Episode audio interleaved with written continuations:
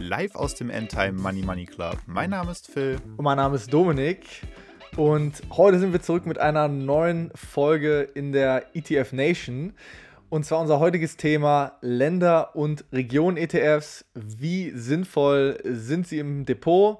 Wie aktiv muss man hier agieren und können sie unter Umständen als Renditebooster ähm, genutzt werden? Genau, das äh, Stichwort ist hier bestimmt aktiv und aktiv kann man auf jeden Fall in das ein oder andere Land investieren, wenn man sich für Länder-ETFs entscheidet. Die Grundidee ist im Grunde genommen nichts anderes als zu sagen, man möchte bestimmte Regionen oder Länder über- oder untergewichten zu einem normalen Weltportfolio beispielsweise. Das kann passieren, indem man eben einen einzelnen Länder-ETF kauft oder einen Regionen-ETF. Ein Länder-ETF, ihr kennt das, kann beispielsweise ein DAX sein. Das ist das Land Deutschland und wird damit halt eben durch den DAX repräsentiert. Ein Regionen-ETF umfasst meistens mehrere Länder. Das ist beispielsweise ein Emerging Markets ETF. Da sind dann mehrere Länder drin und dementsprechend sind es nicht nur einzelne Länder, sondern Regionen. Warum sollte man sowas machen?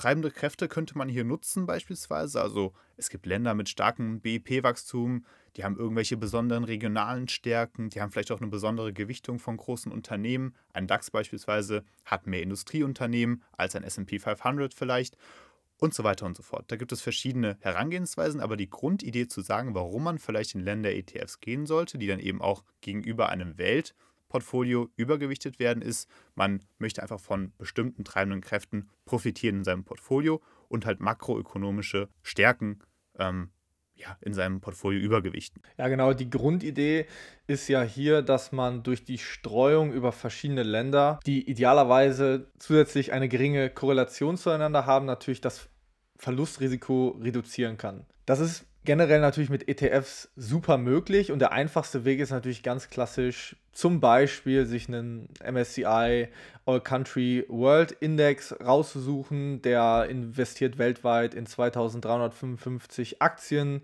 aus 23 Industriestaaten und 24 Schwellenländern und ist dazu noch äh, relativ günstig zu haben. Also generell schon mal eine, eine gute Sache. Der große Haken ist natürlich hier, dass beziehungsweise große Haken in Anführungsstrichen, dass das Ganze nach Market Cap gewichtet wird.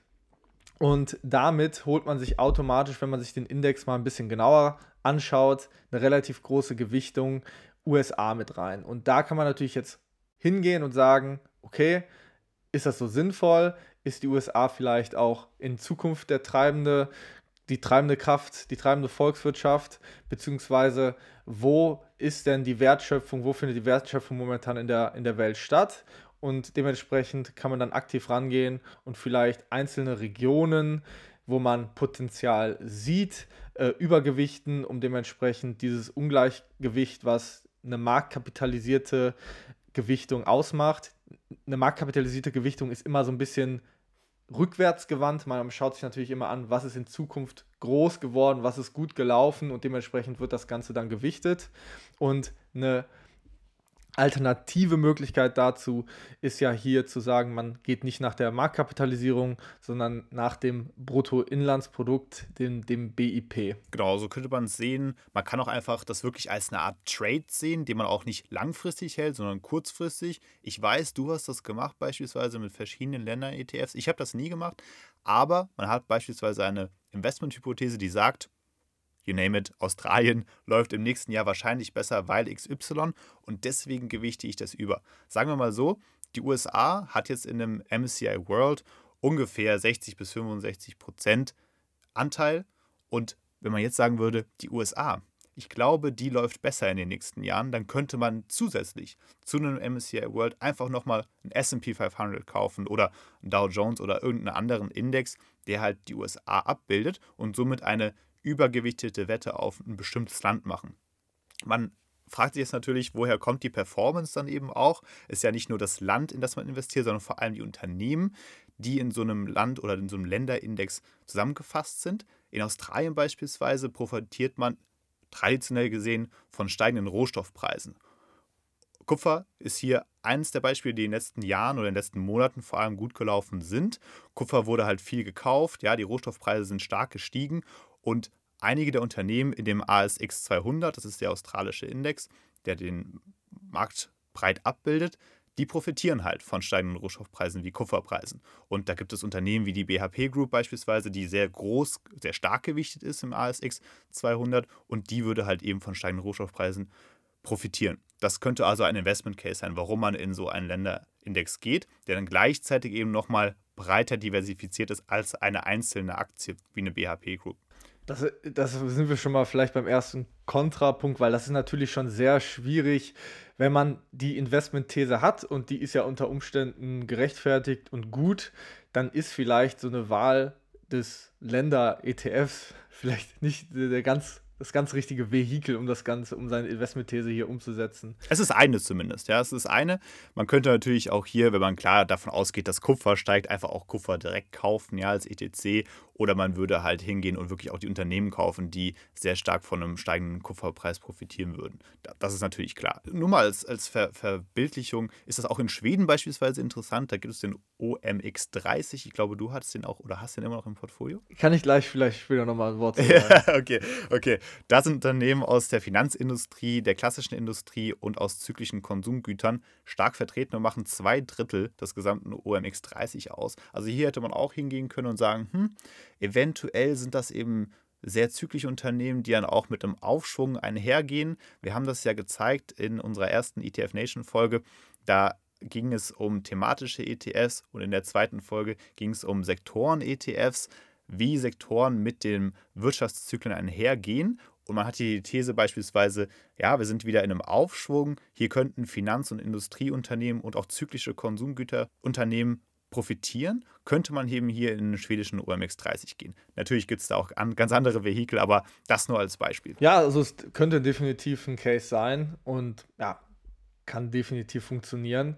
Wo ich die Länder- und Regionen-ETFs tatsächlich als Vehikel sehe, ist wirklich dieser Ausgleich von regionalen Verzerrungen in einem ETF, wie zum Beispiel dem MSCI World oder dem MSCI All Country World, ähm, wo man sagt, okay, wenn man nach Marktkapitalisierung geht, sind derzeit 14 der aktuell 20 größten Unternehmen aus den USA und Wirtschaftsgiganten wie zum Beispiel China oder Brasilien sind nur mit 3,5 oder 0,8 Prozent im Falle von, von, von Brasilien jetzt gewichtet in den gängigen ähm, Indizes. Wenn man sich aber dann das globale Bruttoinlandsprodukt anschaut, das heißt die tatsächliche Wertschöpfung in den Ländern, dann kommt schon über 39 Prozent akkumuliert aus allen Schwellen Schwellenländern, 15% aus China und zum Beispiel 3,2% aus Indien oder 2,5% aus Brasilien. Zum Vergleich,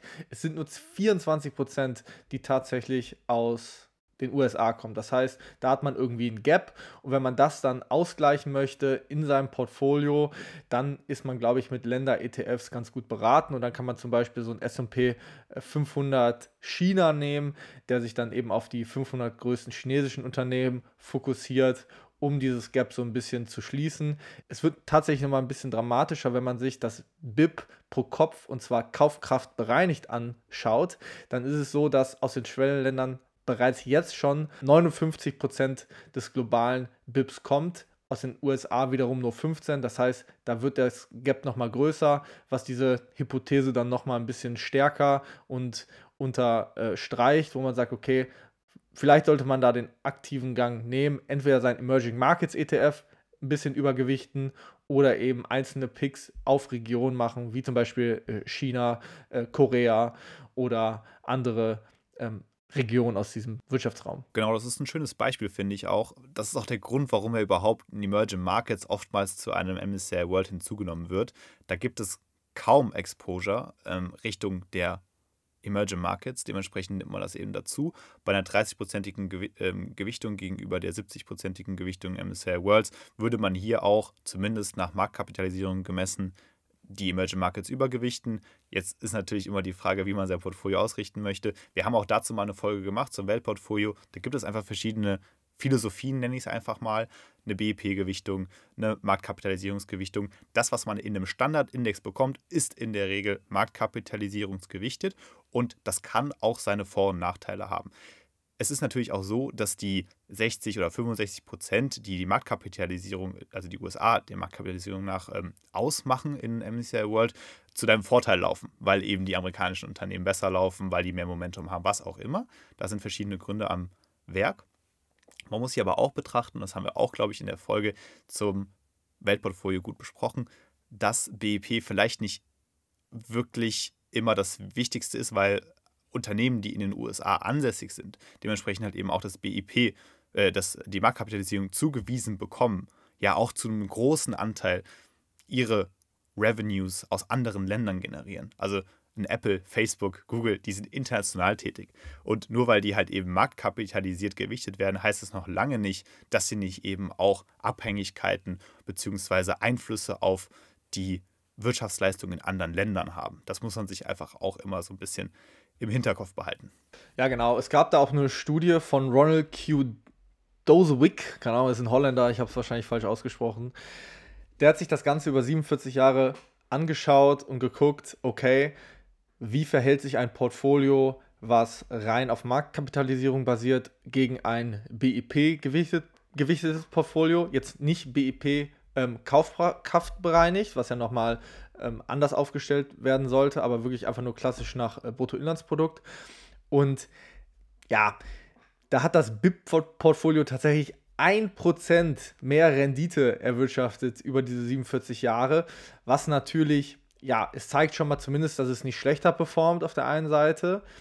Zum zweiten kann man natürlich die Annahme gehen, dass, wie gesagt, Marktkapitalisierung eher rückwärtsgewandt ist und dass dieses Momentum natürlich noch an Fahrt gewinnen könnte. Man muss natürlich dagegen stellen, dass man hier ein leicht erhöhtes Risiko und einen definitiv erhöhten Mehraufwand im Portfolio hat durch gegebenenfalls Rebalancing etc. Von daher muss man sich die Frage stellen, ist einem dieser, ist, mir das 1% wert am Ende?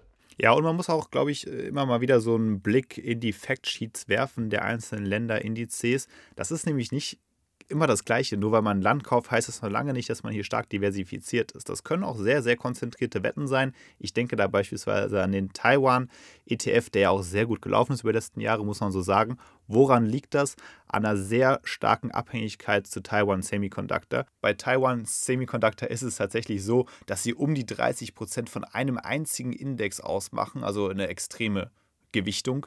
Wenn man sich dem gegenüber den SP 500 anguckt, da hat man eben 500 Unternehmen und selbst die größten Positionen machen keine 30 Prozent aus. Also da gibt es starke Diversifizierungsunterschiede. Ja, wir gehen ja momentan immer von diesem Weltportfolio-Gedanken aus, aber es gibt natürlich auch Investoren, die einfach nur eine Wette auf verschiedene Länder am Laufen haben, ohne jetzt dieses Weltportfolio vielleicht im Hintergrund zu haben.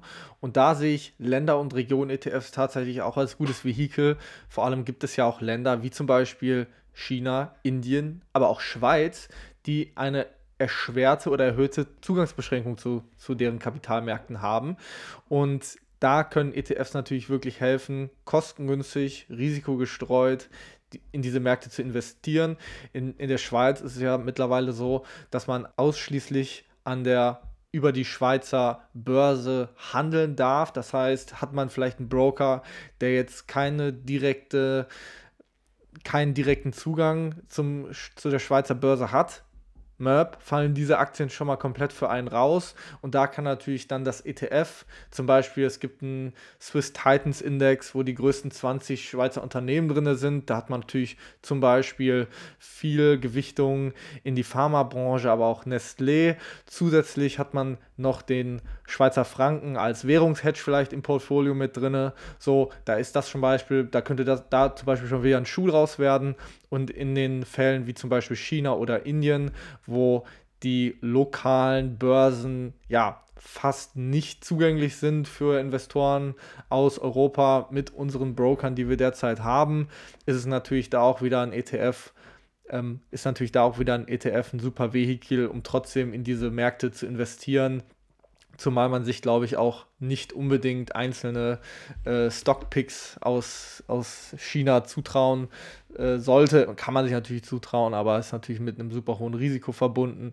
Aber generell ist natürlich, es ist natürlich klar, dass China ein komplettes Powerhorse ist und auch immer mehr Relevanz gewinnen wird äh, auf globaler Ebene.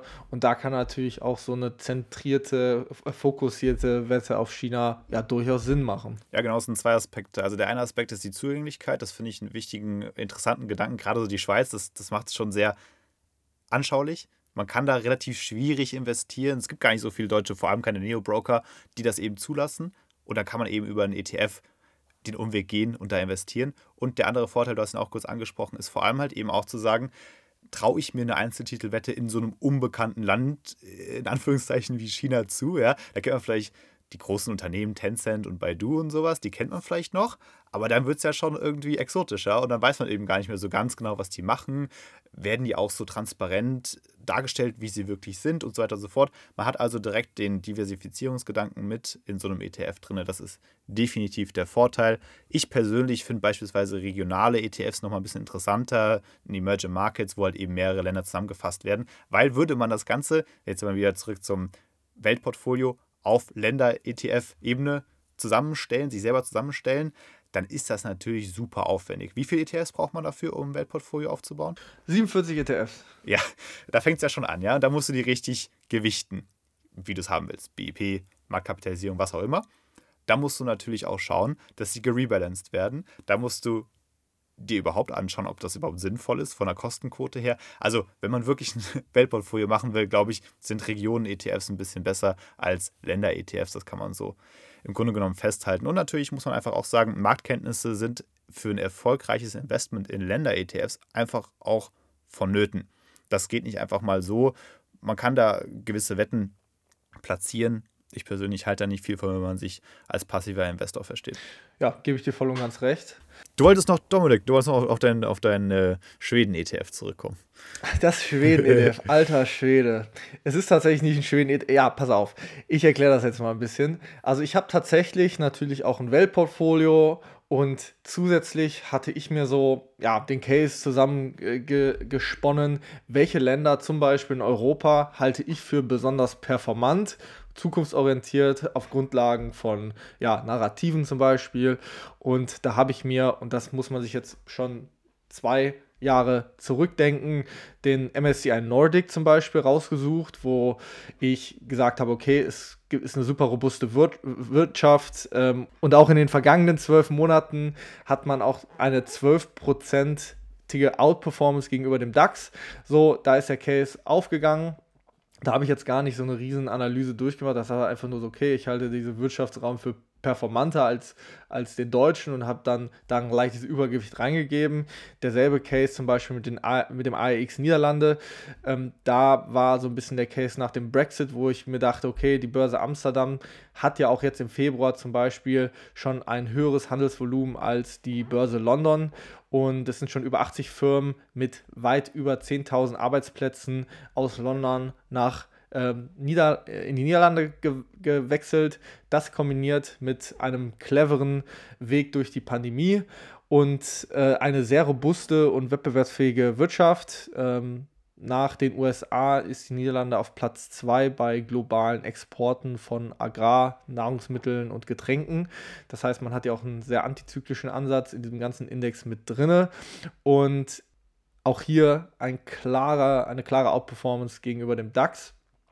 So, und, und auch übrigens gegenüber dem, dem Stocks äh, 600, beide. Und da hat das Ganze so ein bisschen funktioniert. Nichtsdestotrotz sind das für mich jetzt keine Buy and Holds forever. Ähm, das sind mehr so ein bisschen, da nimmt man vielleicht mal so zyklische Swings mit und da würde ich mir auch vorenthalten, wieder aus diesen Ländern dann irgendwann auszusteigen. Womit wir vielleicht auch schon beim Fazit der ganzen äh, Länder und Region-ETFs angekommen sind. Domme, der Country Investor. ja, man muss, ich habe ich habe vielleicht, um das Ganze abzurunden, ich habe auch zwei, also ich habe insgesamt vier Länder und Regionen ETFs. Ich habe noch einen, ähm, eine Wette auf Korea am Laufen, beziehungsweise auf den SP 500 China, den ich ja gerade schon ähm, angesprochen habe. So, das sind so meine vier Country-Regionen-Wetten, die auch bis jetzt ganz gut funktioniert haben. Mal schauen, wie lange ich sie noch äh, halte. Ähm, vorerst äh, sind sie noch im Portfolio. Ja, das kann aufgehen, muss nicht aufgehen. Zusammenfassend kann man sagen, Länder-ETFs sind eine Möglichkeit, um bestimmte Regionen oder eben Länder über- oder unterzugewichten, können eben über gewisse Zeiträume eine Überperformance generieren, können aber genauso eben nicht funktionieren. Ist immer eine Wette gegen den Gesamtmarkt. Das soll es gewesen sein mit der heutigen ETF Nation Folge und viel Spaß beim Länder investieren.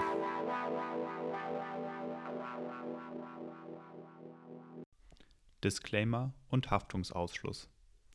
Alle in diesem Podcast genannten Hinweise und Informationen zu Finanzprodukten stellen keine Anlageberatung oder Empfehlung dar.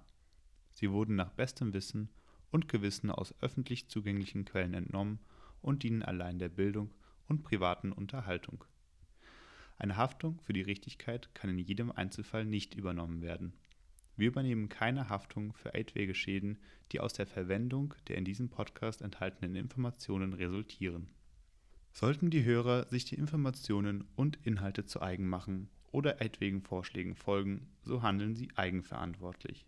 Unter keinen Umständen sollten die in diesem Podcast enthaltenen Informationen als Finanzberatung, Investmentempfehlung oder Angebot im Sinne des deutschen Wertpapierhandelsgesetzes verstanden werden. Historische Wertsteigerungen und Renditen bieten keinerlei Gewähr für künftige Entwicklungen. Kapitalanlagen sind mit Risiken verbunden